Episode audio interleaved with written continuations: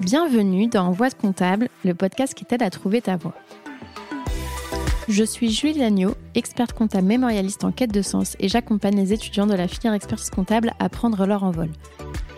Je parcours la France à la recherche d'anciens étudiants en comptabilité et nous retraçons ensemble leurs doutes, leurs échecs, leurs expériences et bien sûr leurs réussites. Aujourd'hui, ils sont experts comptables, commissaires aux comptes, DAF ou encore contrôleurs de gestion, parfois même professeurs ou entrepreneurs. À travers ces parcours inspirants, j'espère te montrer que non, en compta, il n'y a pas qu'une seule voie. Bonne écoute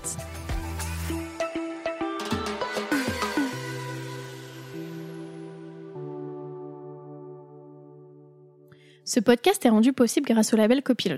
Le label Copilot, qu'est-ce que c'est? C'est une alliance de cabinets indépendants qui les accompagne dans leur développement RH, marketing, digital, commercial, bref, tout ce dont un cabinet entreprise a besoin.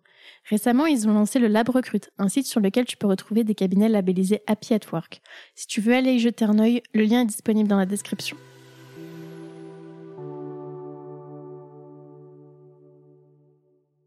Du coup, quand tu choisis de faire ton mémoire, euh, sur un peu les neurosciences, le neuromanagement. Est-ce que, je sais pas, est-ce que tu as des retours euh, peut-être de ton maître de stage ou ton contrôleur ou qui comprennent, ou je sais pas, de, des, amis qui comprennent pas trop pourquoi tu vas sur ces sujets-là euh, Est-ce qu'ils sont plutôt à t'encourager ou à te dire euh, c'est bizarre comme sujet Alors, en fait, il y a une. Aujourd'hui, c'est une amie, mais c'est ma prof dont j'ai parlé, ma prof de, de contact, qui s'appelle Odile Barbe, qui est quelqu'un qui était qui est très connue dans la profession euh, par rapport à tout le volet IFRS. D'ailleurs, elle aimerait bien s'en détacher un peu aujourd'hui. Euh, je lui dis, euh, au détour de... On fait les jurys d'intégration aux écoles de commerce ensemble, et elle me dit, tu en es où du mémoire? Donc on est trois ans ou quatre ou cinq après le diplôme. Et je lui dis, oh là là, je, mon client vient de, de dire qu'il voulait plus travailler avec moi, mais de toute façon, moi, je, veux faire quelque chose qui a rien à voir. Je, veux ramener le management et l'humain dans les cabinets, donc faire un. pour toi, il y avait. Enfin, si tu dis ramener, ça veut dire que pour toi, tu l'avais pas vu ou il y en avait pas d'humain et de management dans les cabinets? Il n'y en a pas assez. C'est-à-dire que quand les confrères, je ne vais pas me faire des amis en disant ça, quand les confrères disent, euh, ça m'est déjà arrivé, mon premier congrès que je faisais, oui, la, première source, euh, quelque part, de dépenses, c'est les collaborateurs. C'est le premier poste de charge de nombreux cabinets.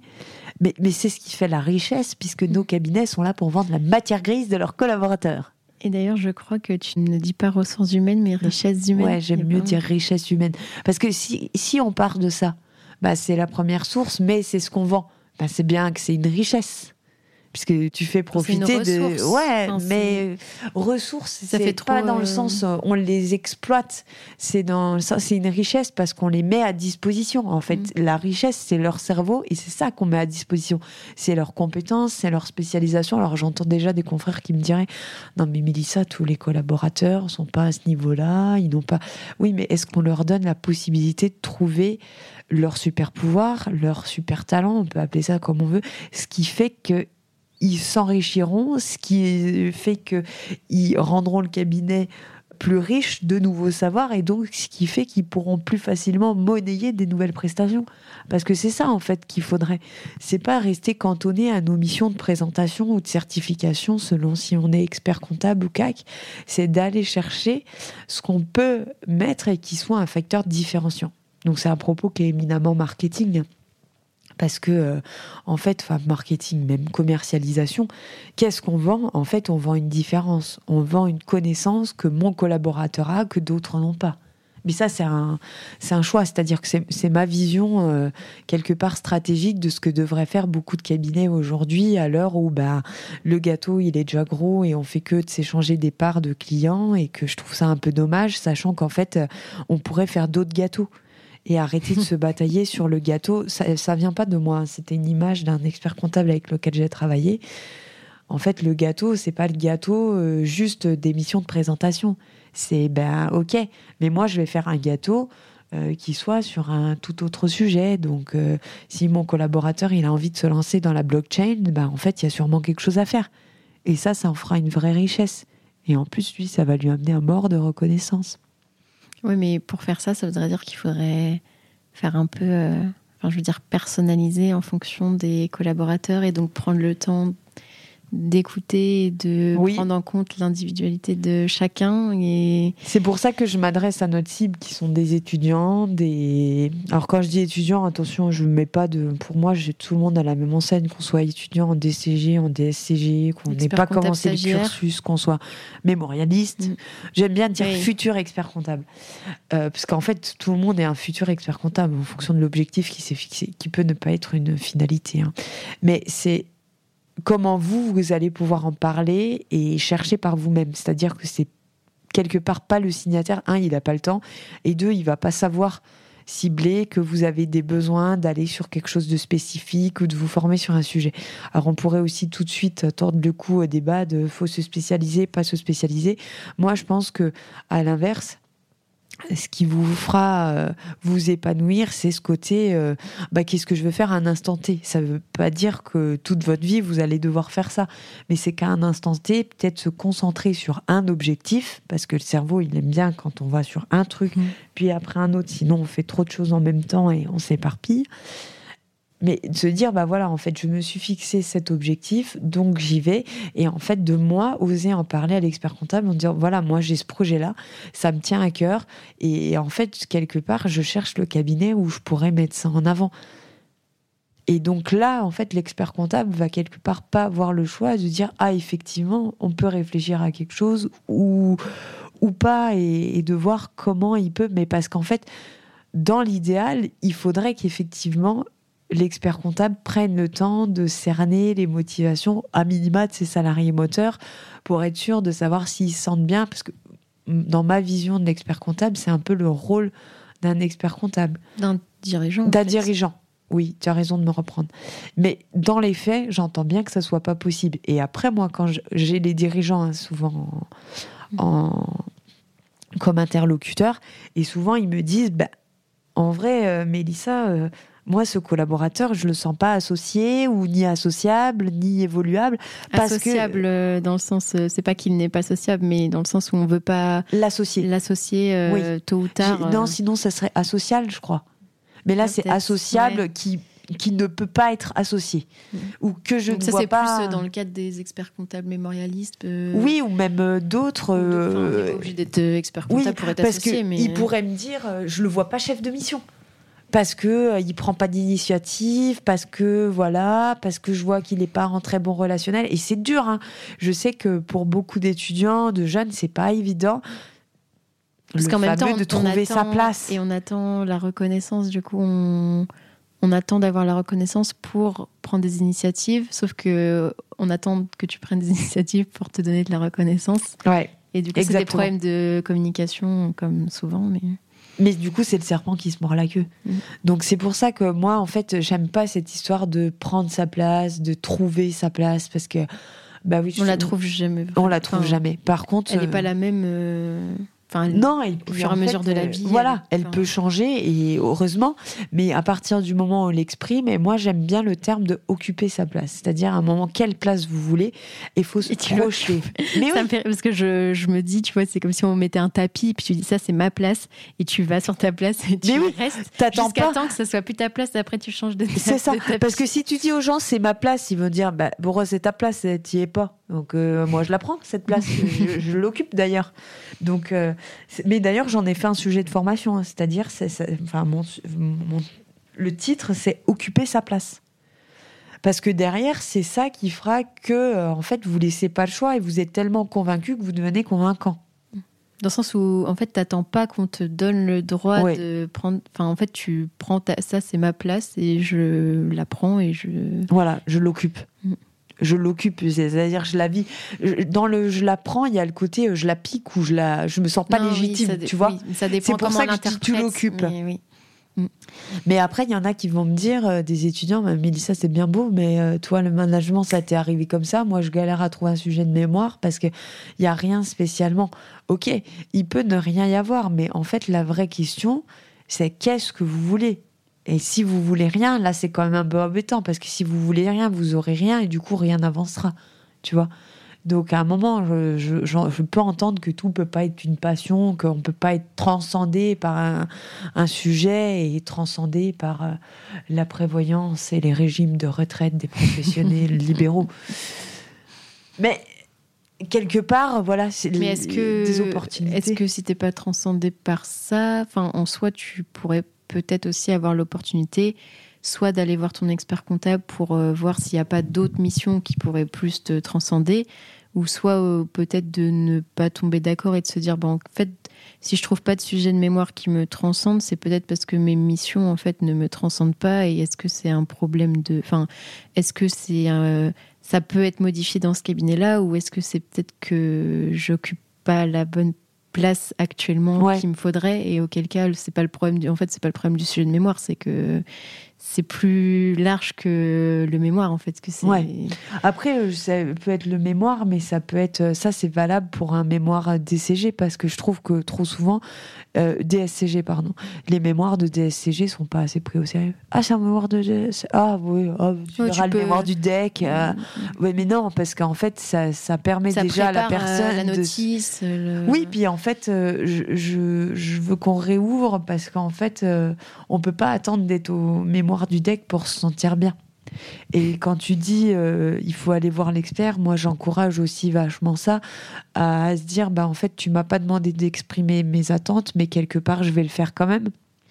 Et en fait, euh, si le cabinet peut pas y répondre, bah c'est un fait. Maintenant, on pourra pas me reprocher de ne mm. pas les avoir exprimés.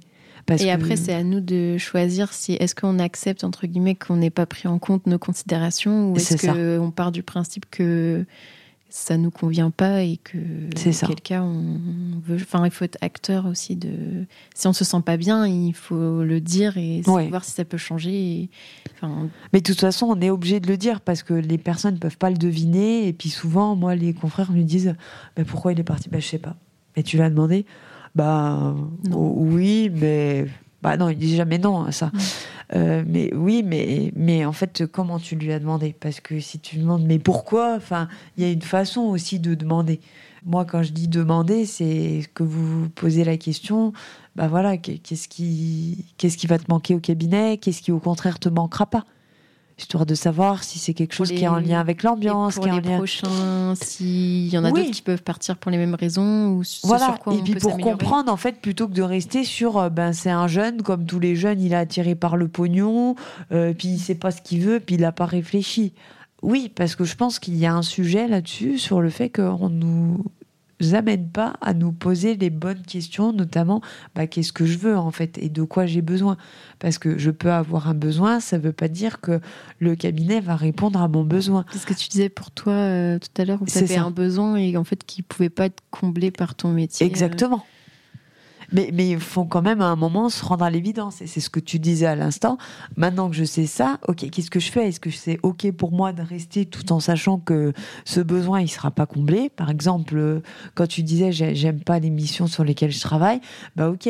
Euh, moi finalement, euh, je fais plein de sports et puis je me suis mis dans plein d'assauts et en fait, j'aimerais vraiment qu'on package un truc pour pouvoir accompagner ces, ces, ces, types de clients, mais on n'en a pas du tout. Bah, ça aurait pu aussi que même si tu t'épanouissais pas énormément dans ton travail, le fait peut-être de faire du sport, de faire des assauts, ça aurait pu rendre le travail plus supportable entre guillemets dans le sens où tu te serais épanoui dans autre chose. Je pense, bah là j'ai pris un exemple, c'était pas moi spécialement. Non, mais je veux dire, en général, euh, enfin, t'es pas obligé de kiffer euh, la à la mort enfin ton travail tu peux t'épanouir dans autre chose et te dire que ok ça c'est mon travail entre guillemets c'est alimentaire et, et je m'épanouis dans le reste de ma vie en fonction des personnes je pense que. Mais je pense que c'est la stratégie que beaucoup de personnes font. Et d'ailleurs quand les confrères me disent mais les collabs ils ont plus envie de rester travailler. Moi je connais pas de gens qui n'aiment pas les projets déjà. Parce que sinon, les gens se marieraient pas, ils feraient pas des enfants, ils partiraient pas faire des tours du monde ou, ou même pendant leurs vacances, euh, des tours du fromage à vélo. Enfin, soyons créatifs ou des tours du monde en trottinette électrique, j'en sais rien. Donc, il y a ça. Et je connais pas de gens qui aient pas envie d'être investis dans des groupes euh, qui a envie d'être rattaché. Alors, il peut y en avoir. Le sentiment d'appartenance. Le euh. sentiment d'appartenance. Donc, c'est simple Si ça, on le retrouve pas dans son travail, on va le chercher en dehors. Et les gens, comme tu dis, se satisfont bah, d'organiser euh, euh, le baptême de leur enfant, les soirées, l'enterrement de vie de jeune fille de leur meilleure amie, parce que ça leur fait un gros projet, parce que euh, voilà, et puis parce qu'ils sont dans leur association de l'autre côté. Donc, bah, à un moment, si tout ça c'est pas fait en fait au, au niveau du cabinet, bah forcément, on va le chercher en dehors. Alors, je dis pas qu'il faut faire des séminaires toutes les semaines pour que. Des enterrements de vie euh, voilà, de jeunes experts ça, comptables. Ça, nourrit le besoin de, de, faire des trucs fun, mais quelque part, pourquoi pas? C'est-à-dire, ça peut être ça, ça peut être euh, animé euh, les réseaux sociaux du cabinet, ça peut être euh, euh, décider de euh, partir à l'aventure. je sais pas, de créer des nouvelles missions, de créer des, nouvelles missions sur l'économie sociale et solidaire, d'aller voir. Enfin, ça peut être tout un tas de choses. Est-ce que un bilan en soi, c'est peut-être un peu un projet Qu'est-ce que tu en penses Est-ce que tu as des confrères qui te répondent, qui te répondent ça? Un bilan. Un bilan comptable. Un bilan comptable, est-ce que ça peut être un projet? Mais c'est pas un projet, c'est pas plus un projet que la digitalisation. C'est-à-dire, oui, on rend le cabinet digital. Ce n'est pas un projet, c'est un moyen de. C'est une nécessité. oui, c'est une nécessité. En fait, euh, il y a aussi ce, ce côté euh, qu'est-ce qui fait que ça sera un projet? Un projet, c'est à une durée déterminée. Et c'est très important pour le cerveau de se dire que, OK, j'ai tant de temps pour faire ça, donc je vais y aller. Ce qui fait aujourd'hui qu'on n'a pas de projet dans les cabinets, c'est parce qu'en fait, on n'est pas foutu, je parle mal, on n'est pas en mesure d'intégrer dans euh, la vie de nos cabinets quelque chose comme ça qui a une date de début, une date de fin. Et c'est normal. Bah si, il y a la période fiscale. Oui, mais ça, c'est par la force des choses. C'est parce qu'en fait, on a les délais. Et donc, tout ce qui a des délais, forcément, le cerveau, il y va parce qu'il a un délai. Donc, en fait, on n'ose pas mettre de délai pour les autres choses. Et du coup, comme les autres choses n'ont pas de délai, elles ne sont pas des priorités. Donc, on ne les fait jamais. Donc, on commence des projets qu'on ne finit pas. Et du genre la digitalisation, la RH, le management. Et puis, en fait, c'est pas géré en mode projet. Revenons à notre exemple. Le VJF, le mariage, le baptême, ce que vous voulez, euh, la, la, la, version mode day de, de, votre, euh, euh de votre association euh, sportive locale. Euh, la version euh, euh, insertion professionnelle ou insertion de la prison à côté de chez vous, enfin, peu, importe le sujet. J'ai un projet, voilà. Un projet, on définit quelque part un capitaine de projet, on se met en petit groupe, on se répartit qui va faire quoi, qu'est-ce qu'il y a à faire, on se fait un rétro-planning, ce qu'on sait quand même faire. Mais là, en fait, comme on n'inscrit pas ça, bah, comment, comment veux-tu que ce soit un projet? Ça reste trop nébuleux. Ouais, il y a la digitalisation. Ok, ah bah, la digitalisation, c'est passé sur tel logiciel. Ah bah oui, bah, on va commencer à muter des trucs et puis, et puis euh, euh, on va... C'est trop flou. Et en fait, il faudrait que le capitaine de projet ne soit pas l'expert. Quelque part donner cette opportunité à certains collaborateurs de prendre le lead et, de lui dire bah voilà euh, on fait le point avec toute l'équipe euh, quel est ton job où il commence. Et en fait moi quand je vois des postes qui passent dans d'autres métiers ou quand je rencontre des gens ah euh, je suis chargé de projet et pourquoi nous on n'a pas des gens qui sont chargés de projet alors qu'on en fait tout le temps des projets et qu'on a de quoi en faire beaucoup? Encore une fois, on disait organiser le séminaire du cabinet, mais ça pourrait être parce qu'en en fait, on va me dire oui, euh, toi tu penses tout le temps à faire des trucs festifs, mais oui, parce que tout le monde aime faire la fête. Je connais pas de gens qui aiment pas faire la fête quand même. C'est pas pour ça que c'est pas pour rien qu'on attend le vendredi soir et le samedi soir. Euh, quand je dis on, euh, entendez la majorité des gens. Donc, proposer un truc avec les clients du cabinet, avec les partenaires, euh, une soirée avec une formation, un truc. En fait, on peut en avoir tout le temps. Mais c'est ça, on peut en avoir tout le temps des projets. Et ça, c'est des trucs qui prennent pas 100 heures, qui vont pour moi permettre aux collaborateurs de faire autre chose et, comme tu dis, d'avoir un petit peu ce côté bah voilà, dans mon cabinet, je fais des trucs un peu tradis, mais au-delà de ça, dès qu'on fait des événements, et on en fait souvent, parce que on a décidé de faire des rencontres 5 à 7 ou, ou 7 à 9 avec nos clients tous les mois pour leur montrer qu'on est là, pour arrêter d'avoir ce fameux, de toute façon, on le voit qu'une fois par an. Et en fait, ça, c'est à l'initiative des collaborateurs et on peut rencontrer nos clients. Donc, comme c'est pas nous qui présentons le bilan, on les voit quand même. Ça crée de l'échange, ça crée du lien. Enfin, il y a plein de choses à faire, quoi. Ça permet aussi de les fidéliser. Euh. Tu mets une pierre dans mon jardin. et quel est ton avis, ça, justement, euh, sur euh, l'attractivité, la fidélisation alors, mon avis, c'est qu'on se focalise énormément sur l'attractivité, qui est un vrai sujet. Mais pour moi, euh, c'est un vrai sujet parce que déjà, on a du mal à fidéliser. Je m'explique. Aujourd'hui, quand, enfin, je sais pas vous, hein, mais euh, alors qu'on soit étudiant ou en apprentissage ou déjà un petit peu dans le métier ou même complètement, ah et toi, tu fais quoi? Je suis comptable. Je fais des études de comptable. quelle idée ah ouais, ah ouais, d'accord. Puis en fait, euh, selon la façon dont on aborde les choses avec les personnes, elles s'en rendent rapidement compte que, en fait, on connaît déjà le métier qu'elles font, que on est, on a des questions pertinentes parce qu'on a quand même ce recul et ce regard. Ils changent un petit peu d'avis, mais il manque quelque chose. C'est-à-dire que, en fait, euh, je sais pas si euh, tous les collaborateurs de nos cabinets et je crois qu'ils sont 120 000 160 000. 160 000. alors je sais pas, j'ai 160 000 en test, mais je sais pas si c'est euh, compta et paye, enfin c'est peut-être euh, les deux confondus, donc c'est peut-être 120 000 euh, compta et 40 000 paye. Ou, enfin... Ouais, ah oui, peut-être que j'avais pas, parce que moi j'avais des chiffres aussi auditeurs. ok, ouais. ça, ça, donne un ordre de grandeur, mais. Est-ce que tous, quand ils sont en société ou en famille, hein, sans dire qu'on soit avec des amis à l'apéro, parce qu'on va dire que je pense qu'à faire l'apéro, mais en famille le dimanche ou le, euh, au moment du café, euh, est-ce que toutes ces personnes disent de leur job oh c'est génial moi je m'éclate dans ce que je fais vraiment j'ai trop de chance d'ailleurs tu devrais bosser en cabinet parce que franchement c'est cool. Il y a plein de dossiers il y a plein de sujets hyper intéressants. Tout le monde croit qu'on fait de la compta mais on peut faire du droit on peut faire du social on peut faire de la com on fait du marketing. Euh, en fait on fait, on fait de la vente. Mais oui on fait tout ce qu'on conseille à nos clients sans être les cordonniers les plus mal chaussés. Et accessoirement, on fait un peu de compta parce qu'on aime bien pouvoir être factuel et montrer des chiffres parce que c'est parlant et pas parce que c'est barbant. Mais au-delà de ça, j'ai peur euh, les dimanches midi, au moment de la tarte aux pommes, ah, toi, ça va? Bah ouais, tu vas faire quoi cet après-midi? Bah, je vais rouvrir mon ordinateur et bosser un peu. Euh, ah bon? Oh là là, vraiment, hein, qu'est-ce que c'est que ce métier hein, où tu travailles même le dimanche? Bah, tu sais, mamie, on est en période fiscale. Oh oui, mais quand même, t'as pas idée.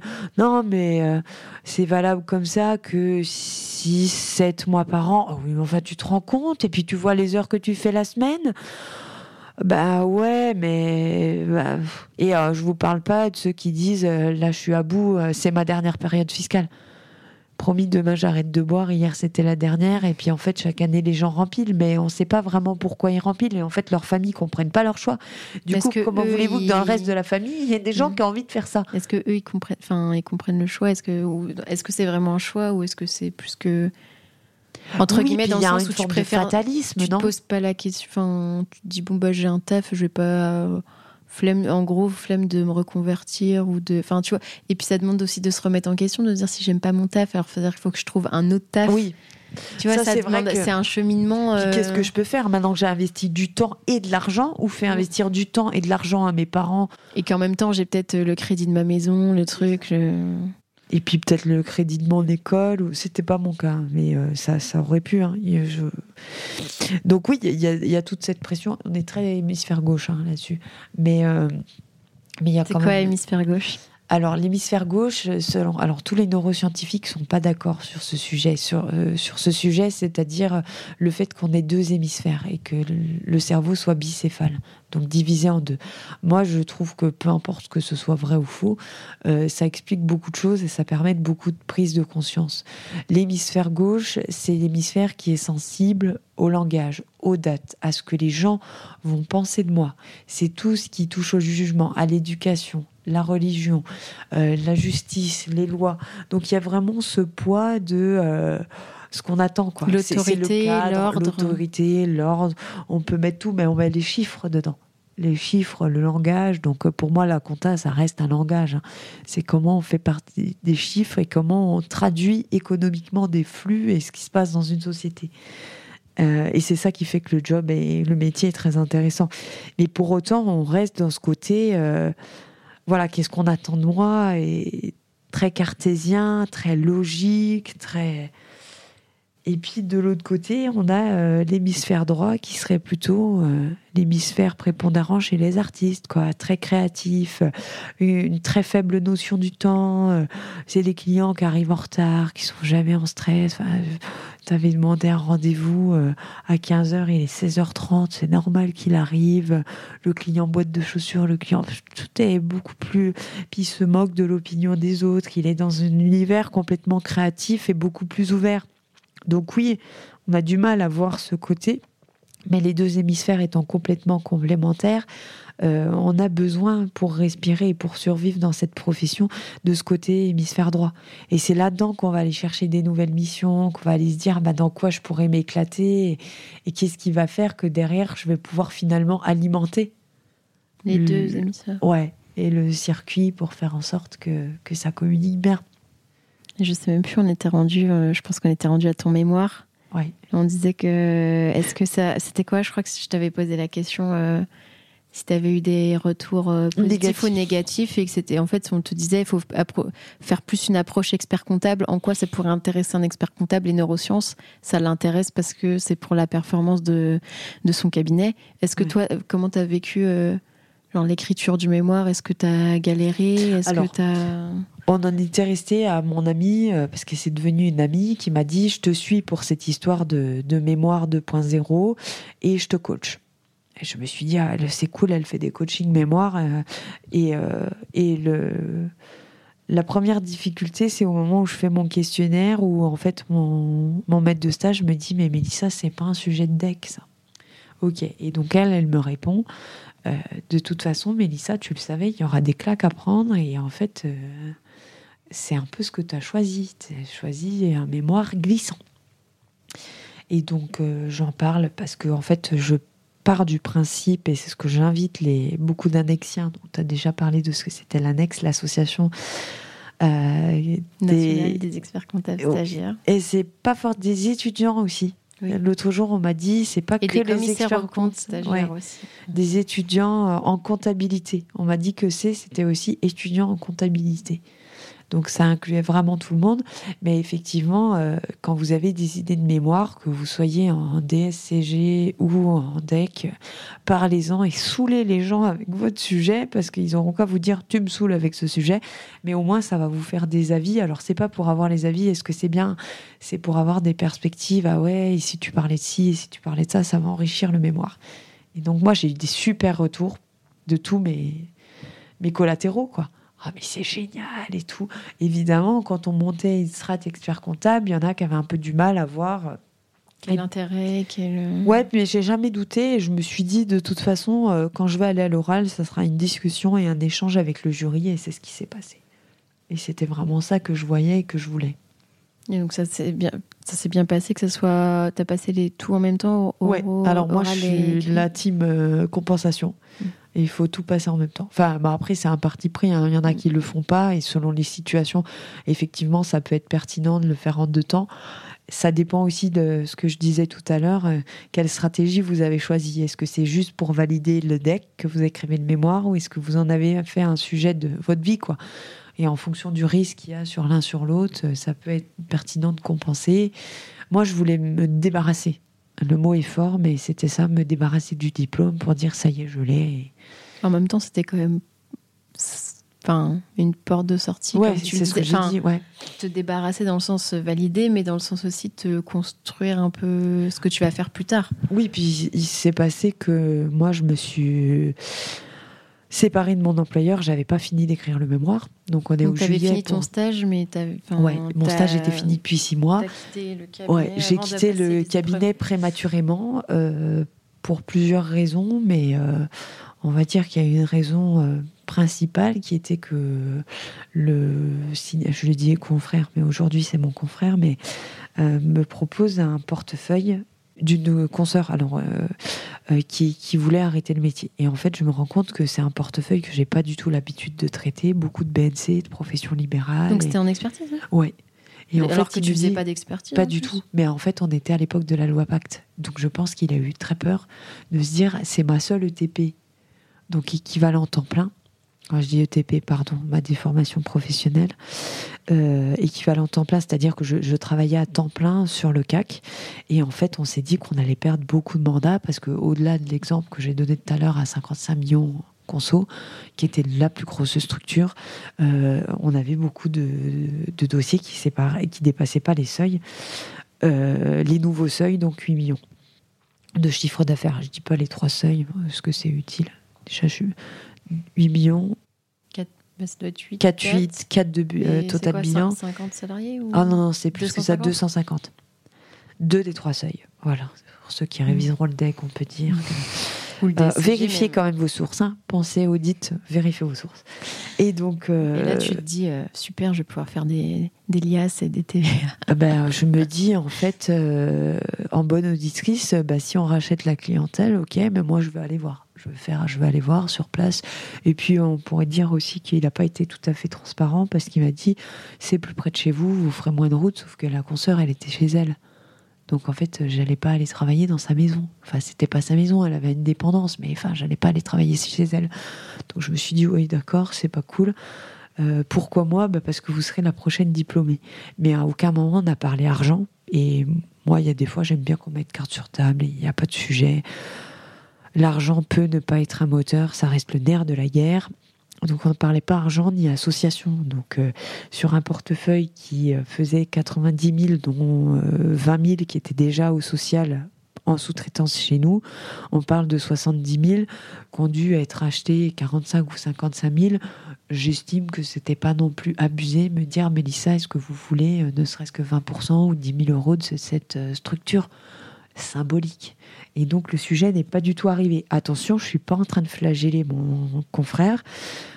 Je n'ai pas amené ce sujet sur la table parce que je me suis dit c'est pas à moi de poser la question. Sauf que peut-être que si, en fait, avec le recul, je me dis c'est trop facile de dire il m'a pas parlé de ça. Peut-être qu'il me voyait pas comme une associée, peut-être que c'était pas dans son tempérament, peut-être qu'il s'est dit, euh, peut-être que c'est pas du tout venu à son esprit, peut-être aussi qu'il s'est dit que je venais d'acheter une maison et que je voulais peut-être pas m'endetter plus, j'en sais rien. Mais dans tous les cas, moi, j'ai pas eu le courage de mettre le sujet sur la table. Et donc, en fait, quand je me retrouve là-bas à regarder, il me dit surtout, vous regardez bien s'il y a les lettres de mission, tout ça. Oui, oui, pas jusque-là, je vais faire un job d'auditeur. Et effectivement, le risque, c'est qu'on n'ait pas de lettre de mission signée et qu'on perde des clients. Et en fait, je me rends compte que les dossiers sont pas du tout structurés comme moi j'aurais structuré des dossiers, qui n'avaient pas de débat. Et par rapport à ce que je faisais sur mes dossiers d'audit, on était loin, loin, loin.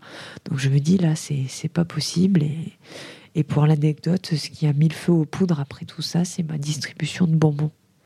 J'aime quand même bien le dire parce que j'adorais distribuer des bonbons, surtout le vendredi. Et La reconnaissance des collaborateurs, c'est chez toi. Non, mais voir le visage des gens quand j'arrivais avec mon paquet de bonbons, j'ai encore les images des gens dans la tête et rien que pour ça, je le referai mais 100 fois. J'avais l'impression d'être un messie d'allumer des lumières et de l'espoir. Euh, c'est horrible de dire ça, mais en fait, il faut se resituer des collabs qui bossent et qui se disent Oh, une petite pause. Et en fait, je me suis fait euh, attraper par l'expert comptable. Je, je me cachais pas et je lui avais même déjà proposé. Et il me dit En fait, euh, ça me contrarie beaucoup quand vous faites la distribution de bonbons. Et je lui ai répondu Je vous demande pardon. Pourquoi cette distribution de la valeur ajoutée? Non, je ne suis pas allée comme ça. J'ai dit euh, je comprends pas. Il me dit, ben moi en fait, je suis en train de vous racheter une clientèle. C'était pas exactement ces mots, mais c'était dans cet esprit-là. Et vous, pendant ce temps-là, vous faites la distribution de bonbons. Gros blanc. Et là, je lui dis, euh, ok. Il me dit, l'un n'empêche pas Ouais. Mm. Il me dit, vous comprenez? Je lui ai répondu, non, je ne comprends pas. J'entends, mais je ne comprends pas. Et la colère m'est montée. Et je me suis dit, là, en fait, c'est plus possible. Alors j'ai tout un laïus à faire aussi sur la colère, hein, parce qu'à ce moment-là, je, discute beaucoup avec un, collègue qui me dit euh, Mais Mélissa, la colère, c'est toujours contre soi-même. Ah, je lui dis non. Là, il faut vraiment que tu m'expliques parce que je suis pas d'accord. Il me dit c'est pourtant simple. En fait, tu es en colère contre toi parce qu'à un moment, tu, tu offres ta liberté et, et, tu vas contre ce qui était le plus important pour toi. Je lui dis ben oui, il a raison. Donc, qu'est-ce que je peux faire? Mais dans tous les cas, en final, je me rends compte pour beaucoup de choses, c'est euh, quand on est en colère, c'est qu'est-ce que j'aurais pu faire que je n'ai pas fait et qui fait que je m'en veux à moi-même quelque part. Parce qu'à un moment, on ne peut pas anticiper les comportements des autres et surtout, on n'est pas responsable de ce qu'ils nous disent ou de ce qu'ils font. C'est leurs actes, c'est leurs gestes et ça a un effet sur nous, mais qui peut pas être de la colère qui peut être du dégoût, qui peut être de la tristesse, qui peut être. Mais en fait, à un moment, c'est qu'est-ce que moi j'aurais pu faire pour éviter cette situation? Et s'il n'y a rien que je pouvais faire, bah, en même temps, ça sert à rien que je m'en veuille. Mais donc je me dis, quel est le moyen pour moi de ne plus être en colère? Et de là, je me dis, bah, c'est de m'en aller. Donc me voilà au mois de juillet, le mémoire pas écrit, je m'en vais. Bah, comme ça, tu as, eu le temps de l'écrire C'est ça. J'ai eu le temps de l'écrire et puis de me dire, bah, en fait, je vais monter et visser ma plaque on avance. Deux heures Non Combien de temps La 1h50. Oh Et donc, euh, et donc bah, du coup, tu as tout eu, ton, ton diplôme du premier coup. Ouais. Et quand, quand tu l'as, tu réagis comment? C'est un soulagement? Ben, En fait, je m'y attendais. C'est ça qui est horrible. Hein. La reconnaissance active, pas du tout. Les gens me félicitent. Je savais que j'avais plutôt bien réussi les écrits même si euh, j'avais des doutes pour la révision, qui était l'épreuve qui me faisait peur. Et puis en fait, euh, je me suis dit, euh, il y a une, amie qui a été diplômée avant moi qui m'a dit, mais de toute façon, ce que je lui ai dit, le risque, c'est que j'ai 6 et que ce soit éliminatoire. Elle me dit, mais si tu as 6 et que tu as bien réussi ton mémoire et que tu as bien réussi la déonto, ils te remonteront un petit peu. Parce que déonto, je pensais avoir 17, j'ai eu 16, parce qu'ils ont enlever un point euh, suite à un litige. Mais moi, j'avais bien compris la question, donc j'aurais dû avoir 17. Voilà, c'était l'ego qui avait besoin de le dire. Et en fait, euh, ouais, je me dis, bah, en fait, 17, 6 euh, et même 10 au mémoire, il y a moyen que ça le fasse l'un dans l'autre. Et donc, je me dis, bon, bah, alors c'est sûr que je serai diplômée. Et en fait, bah, j'ai été diplômée. Donc je me suis dit, bon, ben, c'est cool, une bonne chose de faite, qu'est-ce qu'on fait maintenant? Et j'avais eu la chance de, de faire la préparation aux écrits avec euh, Pinero Vargas à l'ENOS. Grand, grand personnage, grand homme, j'ai envie de dire, très inspirant. Enfin, moi, je l'ai trouvé très, très inspirant. Et il disait toujours, la vie commence après le deck. C'est-à-dire que beaucoup de gens se disent, ça y est, j'ai atteint mais il faut pas le voir comme ça, il faut le voir comme un commencement. Bah après, enfin, bah quand tu rentres dans le cursus, tu, c'est toujours euh, la finalité. Et après, bah, enfin, moi, pour le vivre, c'est plus tu t'en rapproches, plus tu te dis, euh, ouais, mais du coup, euh, après, je ferai quoi? Parce que euh, une fois bah, que je l'aurai. Tu risques de te retrouver. Mais après, encore une fois, hein, je ne veux pas faire ma donneuse de leçons. Il n'y a pas de bonne ou de mauvaise situation. Hein. Scribe, c'est bah, peut-être que le deck, c'est juste quelque chose à rajouter à ma panoplie parce que je suis chef de mission et que ça fait des années que je suis là. Parce que, mes parents seraient fiers que j'ai mon deck. Parce que je ne peux pas ne pas l'avoir parce que mamie euh, l'a eu et parce que ma mère l'a eu et que du coup euh, c'est un cabinet familial et que il faut que je l'ai. Parce que ça mm. existe, hein, il y a tous les cas de figure. Hein. Mais en tout cas, on peut aussi le, le passer et enfin, que ça change notre vie après. Enfin, je crois que c'est ce que Cyril, Cyril, si tu nous écoutes, ce que Cyril dit aussi, par exemple, dans ses Enfin, je crois que c'est dans ses shows mémoires, du coup, enfin, où il dit que ça doit être un. Enfin, en fait, que si ta vie ne change pas après le deck, entre guillemets, je caricature, mais du coup, est-ce qu'il y a vraiment besoin de passer le deck si... Ben moi, je suis un peu de cet avis-là. Après, encore une fois, il euh, n'y a pas de bonne ou de mauvaise réponse. Hein. Mais je me dis, quitte à avoir fait tout ça, c'est pour qu'il y ait quelque chose après. C'est pas pour euh, prendre le bout de papier et le mettre sur un. Bah, c'est un peu dommage. L'encadrer et puis. Puis c'est pareil, moi je trouve que ça ouvre tellement de portes et ça permet de faire tellement de choses. On y arrive enfin. Mm. Qu'est-ce qu'elle fait Qu'est-ce que tu as fait Alors, tu as monté ton cabinet? J'ai monté mon cabinet, puis je me suis dit, je vais bien voir, euh, je vais bien récupérer des clients. Et puis alors là, je me suis retrouvée. Euh, donc j'ai eu la chance euh, d'être cofondatrice d'une association qui s'appelle Les Nouvelles Expertes, où en fait ce sont des femmes principalement, parce qu'au début on était des femmes, ça ne veut pas dire que c'est une association qui est fermée aux hommes. Alors aujourd'hui on n'est plus au format associatif, on est en coopérative, mais euh, de se dire, bah voilà, on, veut faire un cabinet en proposant plein plein de choses, mais en étant toute seule. Et nos clients ils vont se dire, ah, ah très risqué. Donc, Et on n'a pas forcément les moyens, que ce soit au niveau logiciel. Ou... Exactement il y, avait tout cet aspect-là. C'est comment je me lance en étant ex nihilo sans racheter une clientèle pour. Donc, ex nihilo, tu peux répéter oui. ce que c'est euh, ex nihilo, ça veut dire euh, sans, sans clients. On part, on part de zéro. Euh, on part de zéro vraiment en chiffre d'affaires et il faut tout créer. Donc au début, on a zéro client et puis, et puis on avance et, et donc on partage les logiciels parce que c'est un vrai coût au démarrage. On partage des bons plans et surtout, on se pose des questions par rapport à nos dossiers. Nous voilà devant une DSI, donc une déclaration sociale des indépendants. Est-ce que je mets les cotisations appelées par l'URSSAF ou celle versée par le client? Eh ben, quand on a fait beaucoup d'audits, eh ben, on sépare et en fait, je voyais passer toutes les questions de mes consoeurs. J'ai un client qui fait ci, un client qui fait ça. Et là, je me suis très vite dit, c'est pas possible. J'y arriverai pas. C'est pas pour moi. Et en plus, ça me fera même pas plaisir de trouver la solution. Donc, c'est pas ça. Et en fait, j'ai la chance d'avoir une consoeur qui me dit, Mélissa, si tu veux faire du conseil en management, de la formation, ne fais que ça. Et en fait, il faut que tu prépares ça pour le jour où tu auras vraiment besoin de manger parce que tu n'auras plus tes indemnités pour l'emploi, ben que tu puisses manger. Mais si aujourd'hui tu cherches à manger en développant des clients, eh ben tu vas rapidement avoir euh, un tabac, une kiné, euh, une coiffeuse.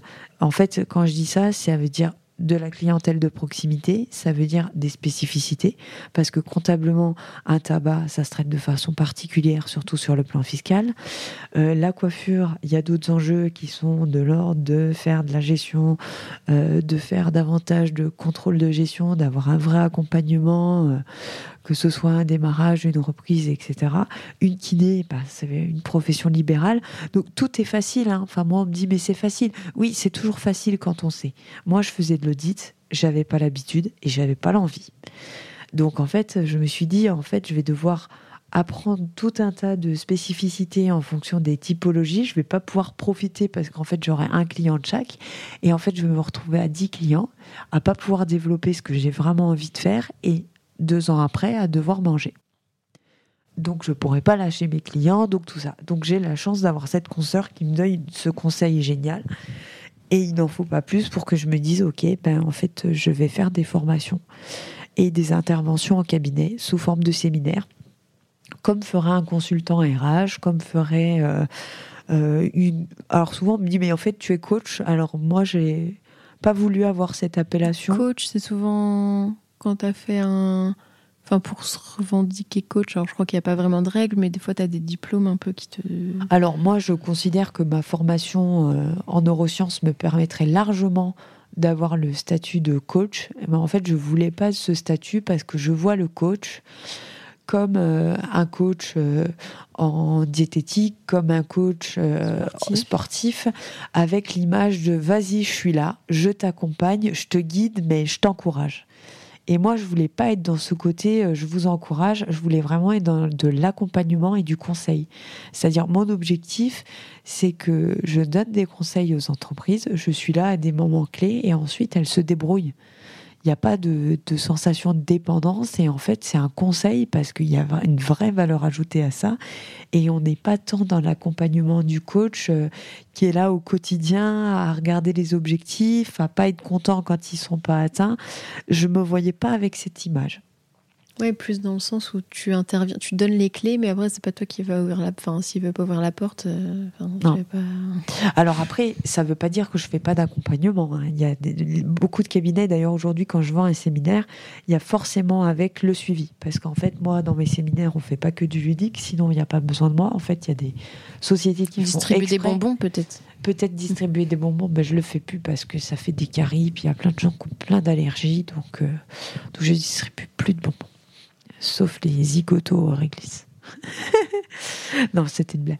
Euh, donc, euh, en fait, je me dis, euh, un accompagnement, c'est un séminaire, c'est assorti de, de suivi. On réfléchit sur les enjeux stratégiques du cabinet et en fait, on permet aux collaborateurs de créer leur parcours. Donc c'est ça que je voulais faire. Et en plus, je voulais faire de la formation.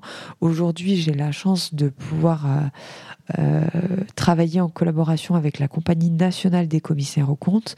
On a créé un outil qui permet de cerner les motivations en fait des auditeurs donc euh, motivation au sens de l'approche neurocognitive qui est donc la formation que j'ai faite pour savoir vraiment bah, dans vos tâches du quotidien qu'est-ce que vous faites avec quelle motivation? Est-ce que ça vous le faites parce que vous aimez, euh, c'est presque du plaisir, enfin c'est du plaisir. Est-ce que vous vous êtes fixé l'objectif parce que vous voulez le mettre sur votre CV Est-ce que vous le faites clairement sous la contrainte? Est-ce que vous rêvez de faire ça parce que euh, bah, ça ferait bien sur mon compte LinkedIn?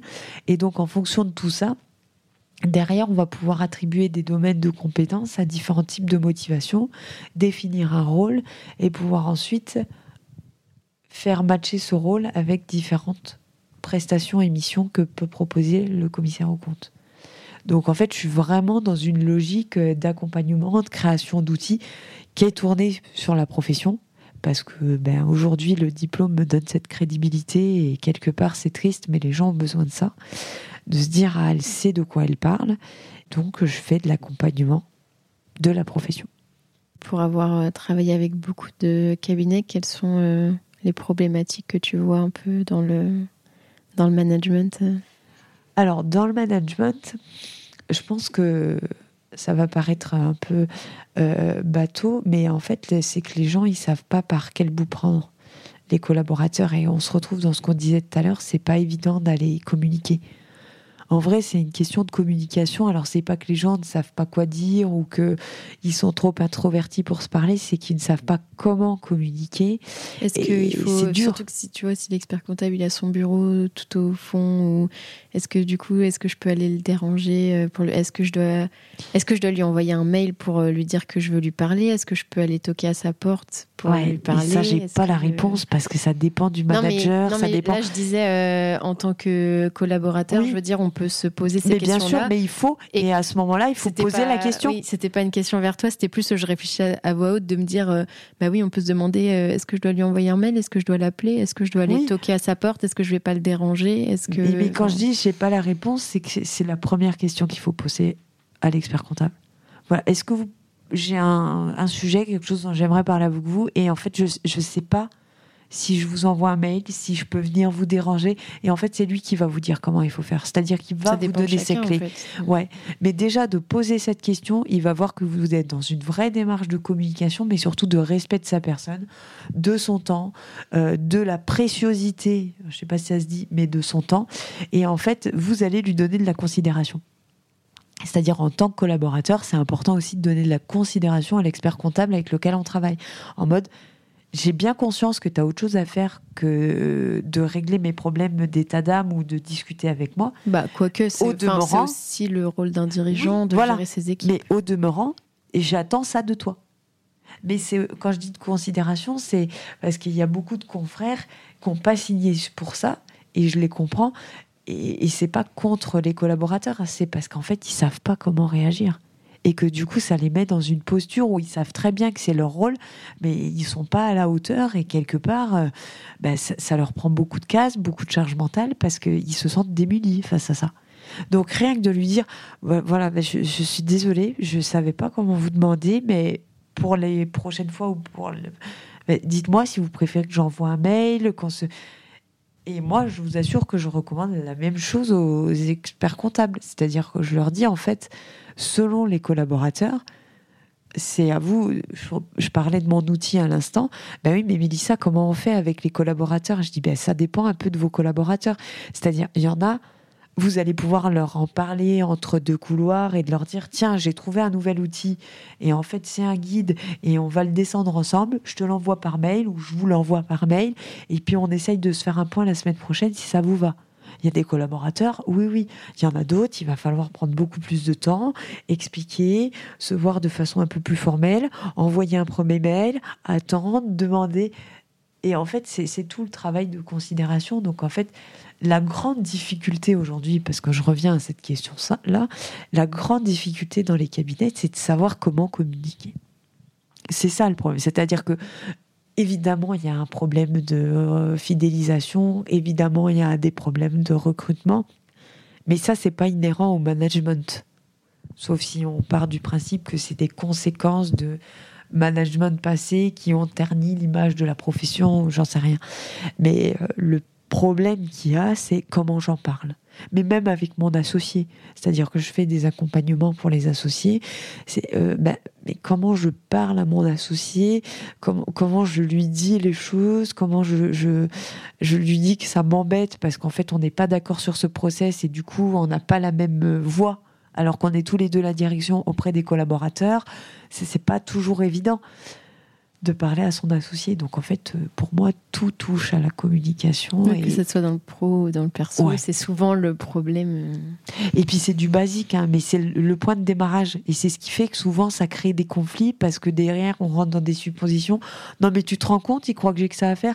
Non mais tu te rends compte, il a attendu tout ce temps pour venir m'en parler. En fait, on ne sait jamais sur quel pied danser. C'est pour ça que je dis, les collaborateurs, oui, ils se posent la question de comment ils doivent faire, comment. Mais à partir du moment où vous vous, posez la question, faut, faut y aller, quoi. C'est-à-dire, j'y vais et je pose cette même première question qui sera déjà un pied qui va me permettre d'amorcer le sujet. Ah bah oui, parce que peut-être que l'expert comptable va répondre, mais vous vouliez me parler de quoi? Bah en fait, j'ai eu une idée, vous savez, je, suis beaucoup euh, sur le monde associatif, ou alors, ben en fait, euh, c'est un petit peu difficile à dire, et pour moi, je préférerais vous le dire par mail, mais je vous avoue que je me sens pas très bien si c'est passé quelque chose avec un client. Enfin, j'en sais rien. Mais, mais, mais d'amorcer le truc, vous allez voir tout de suite s'il est à l'écoute, pas à l'écoute, comment vous allez et, généralement, en fait, ne serait-ce que de poser cette question, ça va le soulager à se dire bon, il prend le temps de me demander ce que je préfère. Donc en fait, s'il vient me voir, c'est que c'est aussi très important. Je vais lui donner en retour le temps et la considération pour son problème. Mm. Bah là, je suis très embêtée sur ce dossier parce que ça peut être un problème technique. Hein. Mais pareil, il y a des confrères qui vont préférer avoir les problèmes techniques par mail. Ça, ils vont regarder leur boîte mail le samedi matin, puis ils vont nous répondre le samedi pendant que nous, on est en week-end. Mais c'est s'adapter au mode de fonctionnement de chacun. Bon, on est très centré cabinet hein, pour un podcast qui devait être sur non, qu'est-ce qu'on fait en dehors des cabinets et quand on n'est plus expert comptable. Non, mais c'est intéressant aussi et de dire que faut pas forcément, euh, comme on le disait tout à l'heure, la reconnaissance passive. Faut pas non plus forcément tout attendre de son manager et que des fois il faut aller chercher ce, ce qu'on a envie ou ce dont on pense qu'on a besoin mais on en revient aussi à mon histoire de colère, c'est-à-dire qu'à un moment, ça serait trop facile d'être en colère contre son manager, à dire oui, tu te rends compte, euh, il vient jamais me demander comment ça va. Mais, mais en fait, est-ce que là, on n'est pas déjà en colère contre soi parce que soi-même, on aurait dû aller lui dire, bah là, ça, va, pas. Je sais pas, hein, c'est une vraie question. Ça ne veut pas dire qu'il peut pas avoir un comportement déplacé hein, ou qu'il peut pas se conduire comme un mauvais manager. On a tous des moments où, où on dit un mot plus haut que l'autre, où on est énervé par quelque chose et que ben le pauvre collaborateur qui passe à ce moment-là, euh, mm. il n'est pas très bien reçu. Du coup, est-ce que tu peux nous dire un peu euh, qu'est-ce que tu préfères alors dans ton métier? Ce que je préfère, c'est les interactions humaines. Faire des podcasts à 23h euh, bah dans un Airbnb. Ouais, ouais. Alors que c'est semaine de congrès, que mais ça fait deux heures et tu les vois pas passer. Non, pourquoi je dis les interactions humaines? Parce que c'est pour moi aujourd'hui ce qui est le plus enrichissant et ce que j'attends de ma vie, c'est-à-dire pas de mon métier, c'est d'être enrichi, mais humainement parlant. C'est-à-dire que moi, l'argent ne m'apporte pas un vrai enrichissement alors que euh, les interactions humaines, oui, parce que je me sens euh, toujours plus riche. Parce que tu apprends toujours des nouvelles choses. Ouais, et puis euh, c'est même pas tant un besoin d'apprentissage, hein. c'est juste de se dire que il y a une vraie interaction, il se passe quelque chose, et, et ça, c'est c'est comme ça que j'ai l'impression de vivre. En fait, c'est quand j'ai des interactions que je me dis, mais c'est ça la vie c'est de rencontrer des gens, c'est de confronter des opinions, c'est de disputer, alors au sens philosophique, de discuter et de euh, débattre, ouais. Et, c'est ça que je trouve hyper enrichissant, de confronter son point de vue, sa vision des choses, euh, ce côté partage. Parce que j'apprends des choses, mais on n'est pas dans de l'apprentissage au sens... Euh, oui, c'est du partage. Nourrissant, de j'ai des nouvelles connaissances. Quoi. Chaque, enfin, c'est pas les autres forcément qui t'apportent. Enfin, toi aussi, tu leur apportes des choses. Enfin, c'est du donnant Ça, c'est de la reconnaissance passive. Peut-être, mais c'est pas mon problème quelque part. C'est pas une attente que d'apporter des choses aux gens, tu vois. C'est-à-dire que ma motivation et mon, il est dans le fait de partager, de pouvoir échanger, d'avoir. Et puis les échanges sont aussi riches que les personnes et aussi variés. C'est-à-dire quand je rencontre un associé, un collaborateur, euh, les sujets sont éminemment différents et, et aussi enrichissants les uns que les autres, parce que je crois que j'aime bien parler. Ils l'avaient peut-être pas compris les auditeurs et les auditeurs. Ouais, c'est ce que j'allais te dire. Est-ce que du coup, tu, ça, tu le retrouvais pas euh, ce côté-là euh, quand tu faisais de l'audit? Si, dans la prise de connaissance et dans le, la partie je rencontre un nouveau client, je, vois, je là-bas, mais oui, euh, plus peut-être la, après la formalisation des contrôles, etc. Enfin, la, on va dire le côté paperasse. Euh. Ouais, c'était vraiment moi les questionnaires et le fait de me dire, mais en fait, le sens global, même si ça me nourrit parce que j'ai des interactions, mais en fait, je passe énormément de temps et d'énergie à formaliser des choses qui derrière. Euh, sont ou pas utilisés ou pas restitués. Moi, j'avais un gros sujet et déjà à l'époque, je voulais qu'il y ait des restitutions aux clients sous un autre format que le rapport, quelque chose qui soit plus ventable. En plus, j'avais un côté créatif euh, qu'on m'a souvent demandé d'écrabouiller un peu parce que ça servait à rien, euh, parce que euh, c'était pas palpable, parce que l'apprentissage c'était dans les livres, le dessin, le tout ça c'était donc, euh, mais sauf qu'en fait, ça plaisait beaucoup. Dès que je faisais ne serait-ce qu'un support, en fait, de mettre son L823-16. Donc, en fait, c'est euh, le code de commerce qui nous impose de pouvoir euh, faire des. Enfin, qui nous impose. C'est un article du code de commerce. Donc, les commissaires aux comptes dépendent du code de commerce qui propose de faire des retours, notamment sur le contrôle interne par rapport à notre mission c'est réglementé. Donc, on fait un courrier aux dirigeants. Et en fait, pour moi, euh, ce courrier, il est de nouveau trop formel. C'est-à-dire qu'on l'envoie, puis il se passe rien. Le client le reçoit avec le rapport, euh, ou avant, euh, avec sa lettre d'affirmation, super. Ce que je voulais, c'était pouvoir présenter comme on présenterait un bilan, en fait. bah voilà, moi j'ai trouvé ça, voilà, le risque c'est ça. Et là, de donner du sens à tout ce que j'ai trouvé. Et d'avoir de l'échange. Et d'avoir de l'échange. En fait, c'est aussi simple que ça. Hein. Qu'est-ce que tu aimes le moins alors? Est-ce qu'il y a des choses que tu n'aimes Franchement dit, c'est la partie euh, logistique. Ça me prend énormément de temps c'est quelque chose que finalement je peux difficilement déléguer. Je m'étais toujours dit, ah moi, si euh, le, mon ma première collaboratrice ou mon premier collaborateur, ça sera une assistante de direction euh, ou un assistant. De oui, ou un assistant de direction euh, qui fera toute cette partie quand je suis à droite à gauche, réservation d'hôtel, mes trains, mmh. de pouvoir caler un peu des rendez-vous, des puis en fait, je me dis, mais tout est tellement décousu. Puis quand je rencontre quelqu'un, je le greffe dans mon agenda. Euh, Parce qu'en fait, ça va te passer autant de temps, de, le temps que tu transmettes l'info. De transmettre l'info. Et, et, je me dis, est-ce que c'est un job suffisamment intéressant? Puis en fait, euh, je ne mm. sais pas si j'ai envie d'avoir ce type de rapport avec quelqu'un euh, à faire ma, ma paperasse. Mais ouais, toute cette partie-là, ouais, c'est assez, ça fait de la charge mentale et et c'est pas la partie la plus fun, quoi. Est-ce que euh, faire ta compta, faire ta TVA euh, eh ben, C'est pas moi qui l'a fait. Scoop Tu fais pas ta compta Non, je fais plus ma compta.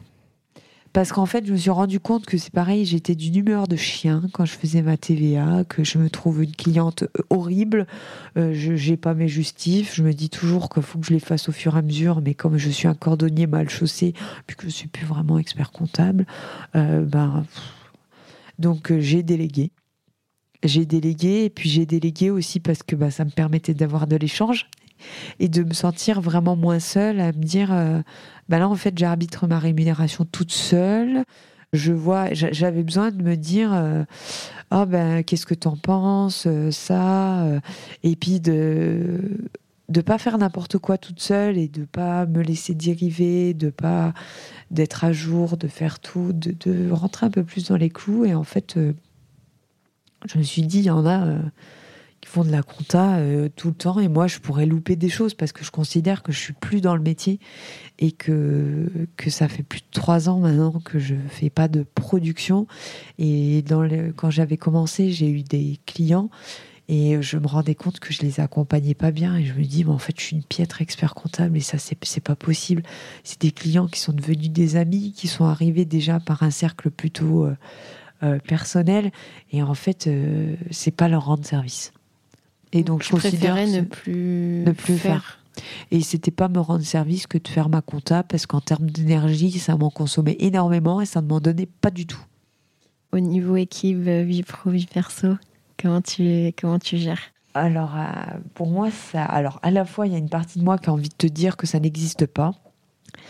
Pourquoi ça n'existe pas En tout cas, pour toi. Oui, pour moi, oui, oui. C'est pour ça que je te dis qu'il y a une partie de moi. Alors, oui, j'ai bien conscience que j'ai une vie personnelle et plus intime quelque part, dont je parle assez peu, parce que j'estime que ça ne regarde pas spécialement les gens. Mais à la fois, si on parle de moi en tant que Mélissa, qui peut être euh, une femme, une épouse, une amie, euh, une collègue, une manager, une, une salariée, enfin, oh, si je reste autour de moi une maman, une fille, euh, si je regarde que par rapport à moi, euh, je me dis en fait, il y a plein de domaines de vie qui relèveraient du perso qui finalement sont contaminés, si le mot est fort, par du pro. Typiquement, euh, quand je parle avec des amis de ce que je fais dans mon travail ou qu'on réfléchit à faire des interactions parce qu'on s'aime bien et parce qu'on s'est connu par le biais du travail ou pas, mais qu'aujourd'hui on est amis, bah, quand on s'appelle, est-ce que c'est du pro ou est-ce que c'est du perso euh... Est-ce que là, quand on tourne un podcast, est-ce que c'est du pro ou, est-ce que du perso? Je sais pas. Mm-hmm. Je vais encore y réfléchir. En fait, je te propose pour ma saisie des temps euh, de faire une clé de répartition. en 70-30. 70 perso ou 70 euh, pro Bah 70 perso. Hmm. Mais moi, euh, finalement, tout tourne autour du perso parce que c'est moi, quand j'ai pris mon mandat au Club des jeunes experts comptables, euh, je me disais, c'est clairement du perso, puisque quelque part, il n'y a pas de rémunération. C'est un engagement associatif. C'est un engagement associatif, mais bon. Mais en même temps, ça te ça t'enrichit. Bah, c'est ça. Et puis en même temps, effectivement, ça peut me donner du. Bah, pas le porte-monnaie parce que moi j'ai personne pour travailler. Quand en même temps, c'est un canal d'acquisition euh, potentiellement. Ça peut être un canal d'acquisition, même si c'est pas forcément le premier ou celui oui, oui, le premier objectif. Et puis c'est pas non plus forcément à ça qu'on pense quand on s'investit à ce niveau-là. Mais euh, ça, ça m'amène à une autre question que tu avais, avais, préparée. Euh, si j'ai des engagements euh, ailleurs, euh, tu parlais du, de l'enseignement. Et donc, je donne des cours en école de commerce, donc dans l'école où j'étais. Et j'avais commencé par les cours de compta, mais c'est pareil, ça me ressemblait plus tellement. Donc, en fait, j'ai basculé. Tu confondais toujours des crédits Bah oui, tu sais, j'y arrive pas, toujours pas. Alors, c'était un peu compliqué.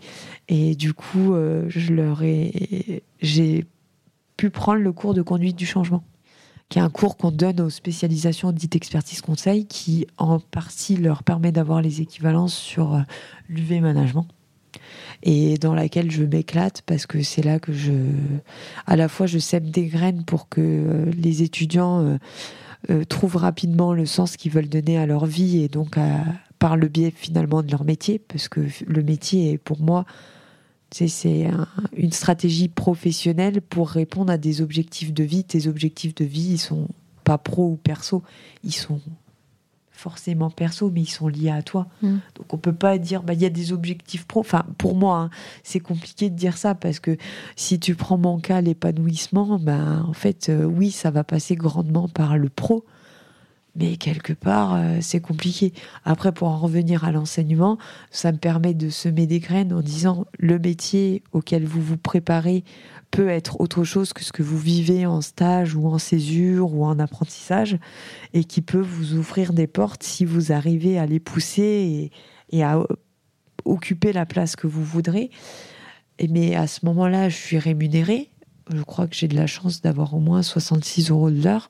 Mais par rapport à l'investissement que j'y fais, j'y mets, la préparation, euh, la relecture de leur dossier, il y a une grande partie de bénévolat.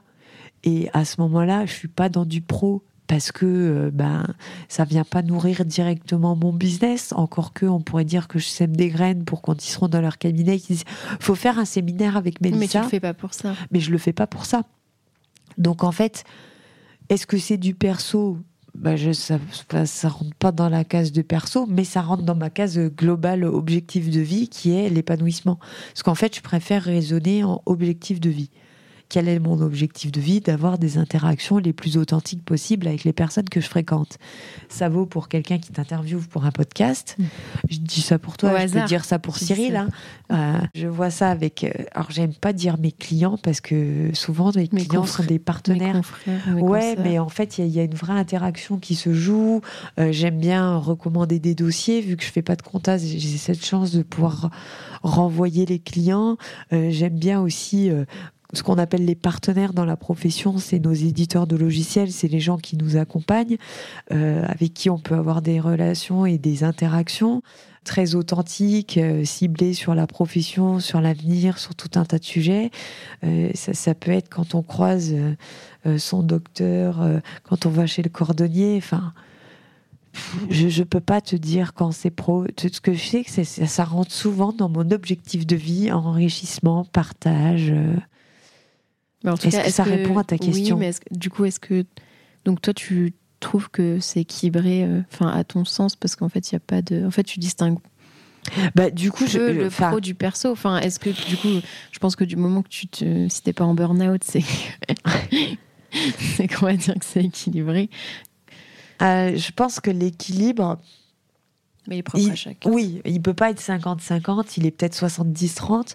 Euh, clairement, le fait de me mettre à mon compte m'a permis d'avoir une autre forme d'équilibre, c'est-à-dire euh, de me dire bah, je m'organise un peu comme je veux et je travaille finalement moins, mais quand je dis je travaille moins, je suis moins euh, à me dire il faut que je sois sur mon ordinateur, j'ai plus de latitude. Et, et ça c'était une façon d'être équilibré parce que je respectais un autre de mes besoins qui est euh, le fait de sentir que je suis libre de m'organiser. Ça, c'était quelque chose qui était important pour moi. Donc, en fait, c'est ça qui fait mon équilibre, parce que bah, c'est comme quand on est auditeur. Il y a être indépendant, puis l'apparence. Bah là, c'est pareil. Il y a être libre et puis avoir l'apparence de liberté. Et finalement, c'est plus souvent dans l'apparence de liberté. C'est-à-dire, j'ai l'impression d'être libre. Bon, au final, quand j'ai une demande, un dossier, euh, quelqu'un qui veut que je le rappelle, bah, j'ai forcément la contrainte de ne pas attendre de moi. Donc, euh, mais j'ai l'apparence d'être libre. Et ça, c'est ce que je voulais. Tu voulais l'apparence, du coup? Ou tu voulais le... Oui, parce qu'en vrai, on n'est pas vraiment libre. On n'est pas vraiment libre. Moi, il y a des fois, je me suis dit, ces jours-là, je travaille pas ou je veux pas travailler parce Sauf que, que tu as quelqu'un qui t'envoie un message. Ou, que tu as une grosse mission et que tu te dis, ben, à la fois, euh, c'est compliqué de la refuser parce que c'est un, c'est une belle mission, euh, belle mission parce que financièrement euh, intéressante, belle mission parce que humainement et, et en termes d'interaction intéressante. Donc c'est difficile de dire non. Donc en fait, on n'est jamais vraiment libre pour moi. Mais en apparence, je m'organise comme je veux. Et ça, du coup, ça contribue à mon équilibre parce que sur d'autres sujets, j'ai vraiment l'impression de pouvoir m'organiser comme je veux. Est-ce que tu es fier de ton parcours? Oui. Oui, enfin, on peut pas. Si je dis non, c'est mon côté. Euh, ah, il faut être meilleur que moi-même et la meilleure version de soi-même. Et je supporte pas ça. Va, tu l'as eu. Ton père qui voulait que tu aies le diplôme, tu l'as eu. Là. Euh, ouais, mais depuis, euh, je suis passée à un autre niveau parce que c'est bien beau de se cacher derrière ses parents. On est assez grand pour se mettre nos propres exigences et puis pour les mettre encore plus hautes que ce que même n'attendaient de nous. Donc, euh, ouais, il y a cette notion de fierté, mais après, euh, c'est vraiment une fierté euh, au quotidien. C'est-à-dire que c'est ça qui fait que, ouais, aujourd'hui, je suis satisfaite, demain, je suis satisfaite, et de me dire, je vais pas chercher des points où je suis pas satisfaite. Juste, je vais me contenter de ce sur quoi je suis satisfaite. Parce qu'en fait, on a trop tendance souvent à aller chercher, ça c'est l'hémisphère gauche, encore le jugement, le petit point sur lequel je suis pas satisfaite. Et pour la fierté, c'est pareil. Se dire, ah bah oui, bah je pourrais être fière de moi au global, mais bon, quand même, euh, à refaire, j'aimerais bien avoir mon DSCG du premier coup. Non, à non, point. Enfin, je veux dire, la question, elle est presque trop hémisphère gauche pour moi, aller chercher. Mais t'es sûr que tu aurais fait exactement tout pareil? Et en fait, le piège, c'est de dire non parce que on veut faire le faux modeste, parce qu'on veut être encore plus dur avec nous-mêmes, parce qu'on a cette injonction d'être la meilleure version de nous-mêmes. Mais ça, en apparence, on n'est pas libre de ça. Si tu avais un conseil du coup à donner à la Mélissa euh, qui a 20 ans, t'es quoi? T'es en, en prépa? Fin de prépa ou peut-être déjà en. Ouais, je suis en, prépa. En école de commerce. Mais je trouve que ça fait très donneur de leçons de donner un conseil. Donc. Euh... T'es pas obligé d'en donner. En fait, euh, maintenant que je pratique euh, la communication non violente, j'ai compris qu'un conseil, ça ne se donne pas si on ne le demande pas. Mais moi, je te demande. Du coup, je te oui, mais Mélissa, est-ce qu'elle m'aurait demandé un conseil? Je pense pas. Tu vois? Donc en fait, si elle me demande pas de conseil et si elle me le demande, je vais lui dire je vais pas te raconter mes guerres, ça te servira pas à grand chose, sauf si vraiment tu veux. Mais en fait, euh, va falloir que tu fasses tes expériences puis que tu te rendes compte par toi-même, parce qu'en vrai, de l'expérience des autres, on ne tire que de la connaissance. Pas des expériences. Donc en fait, euh, ça nous fait du bien à nous de les raconter, ça flatte l'ego. Euh, pendant deux heures et demie, on peut parler de soi. Mais en vrai, euh, est-ce qu'il y a un conseil meilleur qu'un autre? J'ai pas l'impression. Et puis le conseil que je lui donnerai aujourd'hui, il sera faux demain. Alors je sais pas si ça vaut le coup de lui donner un conseil. Mmh, T'es pas obligé de lui donner un conseil. Non, je pense que. Puis en fait, j'aurais peur de l'influencer. Mmh tu vois, alors que elle sera déjà bien assez influencée. Que, parce que si tu lui dis, euh, je sais pas, écoute ce que tu as envie, bah, si ça se trouve, euh, ok, donc ça veut dire que en fait, je dois être coach sportif. Euh. Ouais, mais je sais pas si à ce moment-là, elle veut faire ça. Non, mais peut-être que ça l'influencera après de se dire, ah ok, elle m'avait dit, écoute ce que tu as envie, et là, j'ai envie d'être coach sportif, donc ça veut dire que c'est forcément ça qu'il faut que je fasse, alors que en fait, c'était pas. Ouais, mais peut-être pas. Hein. Peut-être que j'aurais eu besoin d'y aller pour voir et puis pour me dire non, mais en fait, ça passe. Hmm. En fait, je vais faire du conseil. Peut-être que ça t'aurait euh. plu, puisque tu as quand même de l'échange euh, avec les personnes. Oui, mais j'y ai déjà pensé. Je me suis dit, est-ce que ça aurait suffisamment nourri mon cerveau? Et j'ai pas la réponse. C'est-à-dire, est-ce qu'au bout d'un moment, j'aurais pas eu envie de parler avec des gens de liasses fiscales, de conseils euh, aux dirigeants, de cerveau, de dopamine, de tout ça tu vois? Je sais pas. Bon, bah écoute, je te remercie, Mélissa, pour ton temps, pour cette interview de 2h30. Oh, c'est tout, ça va. tu t'attendais à pire? Ouais, je, bah, tu m'avais dit, euh, ça, avec toi, ça peut durer 3 heures. Je mm. Je sais pas comment fallait le prendre, mais je me suis dit, on met pas bien, Bien, ah. bah, écoute, merci beaucoup pour ton temps. Bah, merci à toi. Et puis nous, on se revoit demain pour euh, la suite du congrès. Ouais, on va se voir pendant cinq jours. je vais peut-être faire des updates, donc je préparerai mes commentaires lors de la publication. Update 1, attention, ça, ça a changé. Update 2. Allez, super, merci. Merci Vivi. Félicitations, tu as été au bout de cet épisode. Aide-moi à faire connaître le podcast en choisissant parmi ces trois options. Le plus rapide d'abord, c'est de me donner 5 étoiles sur ton appui de podcast préféré. Le second, c'est d'écrire un gentil commentaire pour m'encourager et pour faire plaisir à l'algorithme. Et bien sûr, tu peux aussi en parler autour de toi. Enfin, le top du top, ça serait forcément de faire les trois. Pour découvrir le prochain épisode, je te donne rendez-vous dimanche prochain à 10h